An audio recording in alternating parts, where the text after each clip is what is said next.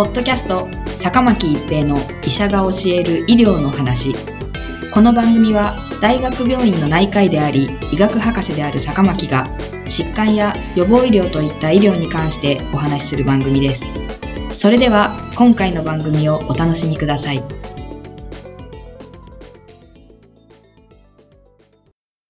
皆さんこんにちは坂巻一平です。ポッドキャスト坂巻一平の医者が教える医療の話。今回はオミクロン株と治療薬です。国立感染症研究所の研究者は、オミクロン株を含む新型コロナウイルス SARS コロナウイルス2変異株に対する抗体医薬と抗ウイルス薬の効果を比較する実験室での研究を行い、ソトロミバブ、レムデシビル、モルヌピラビルはオミクロン株感染者にも有効であることが示唆されたと報告しました。結果は2022年1月26日のニューイングランド・ジャーナル・オブ・メディスン誌電子版に掲載されています。オミクロン株は当初に流行した野生株と比べると、スパイクタンパクに多くの変異を持っており、受容体結合ドメイン上にも15箇所にアミノ酸置換が見られます。したがって、米食品医薬品局 FDA から緊急使用許可を得ているモノクローナル抗体製剤などの有効性の低下が懸念されていました。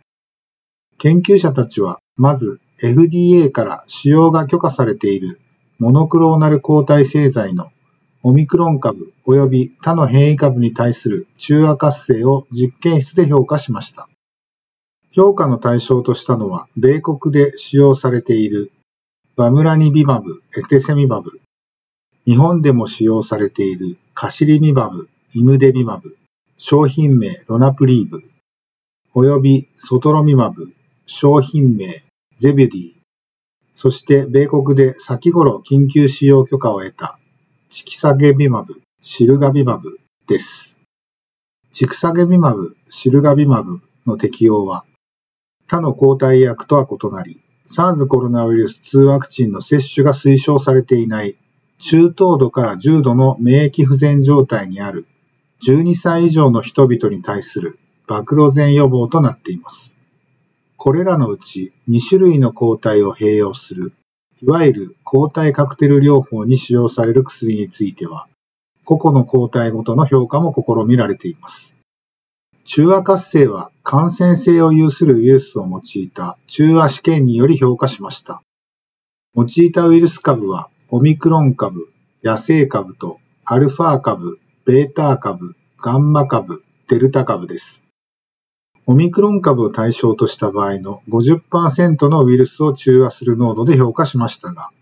すなわち数字が小さいほど低い濃度で中和することになり、効果があるということになります。バムラニミマブ、エテセビマブとカシリミマブ、イムデビマブの場合、2種類の抗体を併用しても50%中和する濃度は1万超となり、もはや効果は期待できないと考えられました。バムラニビマブ、エテセビマブの場合には、野生株、アルファ株、デルタ株には有効でしたが、ガンマ株に対する中和活性は低く、ベータ株には無効と考えられました。一方、カシリミマブ、イムデビマブは、オミクロン株以外には中和活性を示しました。チキサゲミマブ、シルガビマブのオミクロン株に対する50%のウイルスを中和する濃度は、平均255.86ナノグラムパー ml。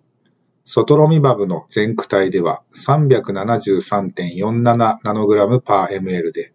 引き続き有効と考えられました。しかし、これらについても野生株を対象とした場合には、それぞれ27.33と3.42で、デルタ株を対象にした場合も111.43と5.50だったことから、オミクロン株に対する中和活性は、これまでの変異株に比べ低くなっている傾向が認められました。